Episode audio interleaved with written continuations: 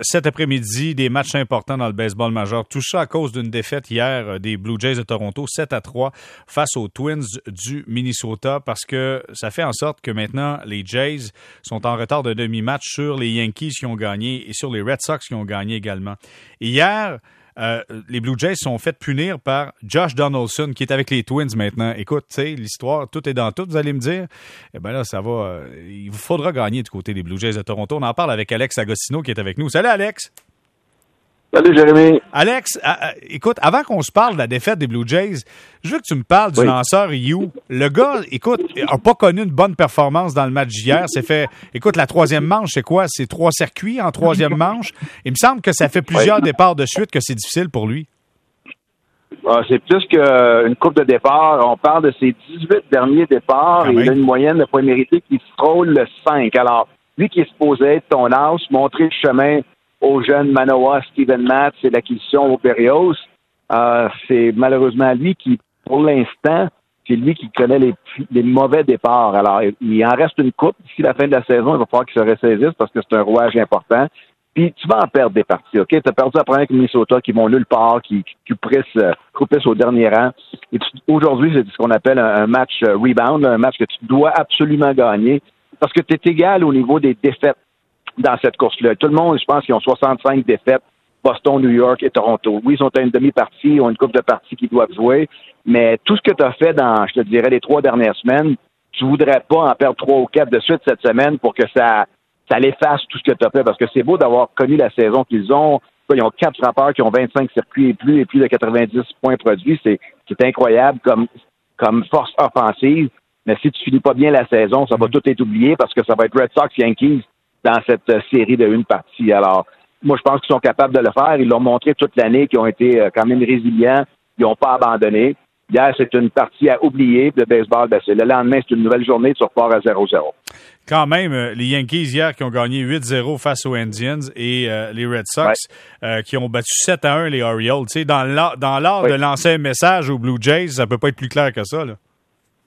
Ben, c'est normal. les Red Sox, les Yankees qui ont connu des ratés dernièrement, ils ne tourneront pas de bord et dire OK, Toronto, on vous le donne. Puis là, eux aussi affrontent des équipes qui vont nulle part dans le mois de septembre. Des fois, ça peut être dangereux, ces équipes qui n'ont rien à perdre, des jeunes joueurs qui jouent pour des postes l'an prochain ou des joueurs vétérans qui jouent pour des contrats l'an prochain, qui n'ont pas de pression, peuvent trouver le moyen de te battre. Le baseball, tu vas en perdre des parties. Hein. Quand tu as des séquences comme les Blue Jays ont eu, ben, tu vas aussi souvent, quand de plus que tu en as de, longues séquences de victoires, à un moment donné, tu vas en perdre deux ou trois. Là, les trois équipes euh, jouent aujourd'hui. Ils jouent tous contre des équipes plus faibles que eux. C'est dans leurs mains. Les Blue Jays doivent prendre le, comme ils ont fait les, dernières semaines, c'est-à-dire ils ont joué avec Aplomb.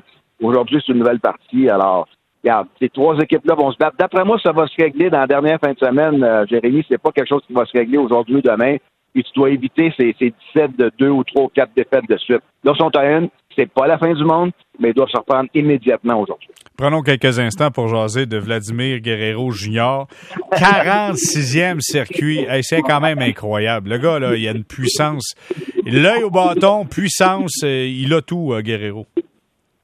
C'est hors du commun. Quand tu dis on prenons une couple de minutes, on pourrait en parler pendant une heure. Euh, si les jeunes qui regardent le baseball, les, les, les amateurs qui regardent, regardez la puissance, la vitesse de l'élan et comment la balle sort pressée de son bâton. C'est comme des coups de canon. Ce sont des lasers les balles qui sortent en haut de 100 000 à l'heure, 110 000 à l'heure. Tu au troisième but, là, la balle, elle frôle des fois euh, le, troisième but puis la recours, puis la balle, elle se retrouve dans le champ gauche. Puis s'il n'y avait pas d'estrade, la balle continuerait. Alors, c'est vraiment quelque chose d'extraordinaire ce qu'on voit. Possibilité de gagner la couronne. Possibilité d'être le MVP, le joueur le plus utile. Mais il y a un Shohei Otani qui a, qui, a fait quelque chose cette année qu'on n'a pas vu depuis 100 ans. Alors, ça va être intéressant. Mais les Blue Jays ont, ont pas juste une vedette. Ils ont un visage de la Ligue américaine, puis peut-être un visage du baseball majeur qui est toujours souriant. Un, petit gars né à Montréal. Mais tu regardes la, vitesse, la force qu'il est capable de faire. Puis, sais, l'autre chose qu'on oublie cette année, là, il est devenu un joueur de premier but, peut-être pas le gagnant du, du, euh, du mais il est rendu quelqu'un qui est fiable aussi défensivement parce qu'il ne l'était pas au troisième but lorsque son corps est devenu un petit peu trop corpulent. Alors, c'est vraiment pris en main. 46 circuits, euh, je pense qu'il a égalé ou dépassé de Maggio pour le plus de circuit pour un jeune de 22 ans. Il a déjà dépassé la marque de son père qui est au Temple de. C'est une saison incroyable. Est-ce qu'on va le voir au Temple de Renommée avec son père un jour? Le temps nous le dira. Mais tu payes pour aller voir Vladimir Guerrero Jr. frapper dans la partie d'avant-match ainsi que durant les parties. À chaque fois qu'il est au bâton, c'est une menace constante. Alex, en terminant, on te parle, tu es à côté d'un terrain de balle, tu es dans quel coin?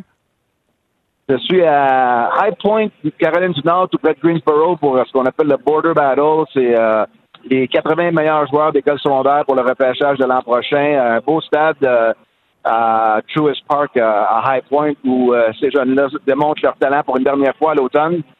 C'est comme un showcase. C'est quatre équipes, deux, parties demain. Partie de bâton, course sur les buts. c'est à eux d'étaler leur talent aux centaines de députeurs qui sont ici aujourd'hui. Fait beau chaud. Les jeunes sont habillés avec euh, des habits euh, des équipes du baseball majeur. C'est les, c'est les dépisteurs des équipes professionnelles qui gèrent le tout sur le terrain. Alors, toujours un plaisir de voir ces jeunes-là euh, à l'œuvre. Puis demain soir, de retour au Québec. Bon, ben écoute, Alex, on te souhaite un bon après-midi de baseball, mais surtout, merci du temps que tu nous accordes. C'est toujours fort apprécié. Merci beaucoup, Alex Agostino. Merci. Bye-bye. Merci. Au revoir, Alex Agostino, qui nous parlait de cette lutte à finir entre les Jays, les Yankees et les Red Sox.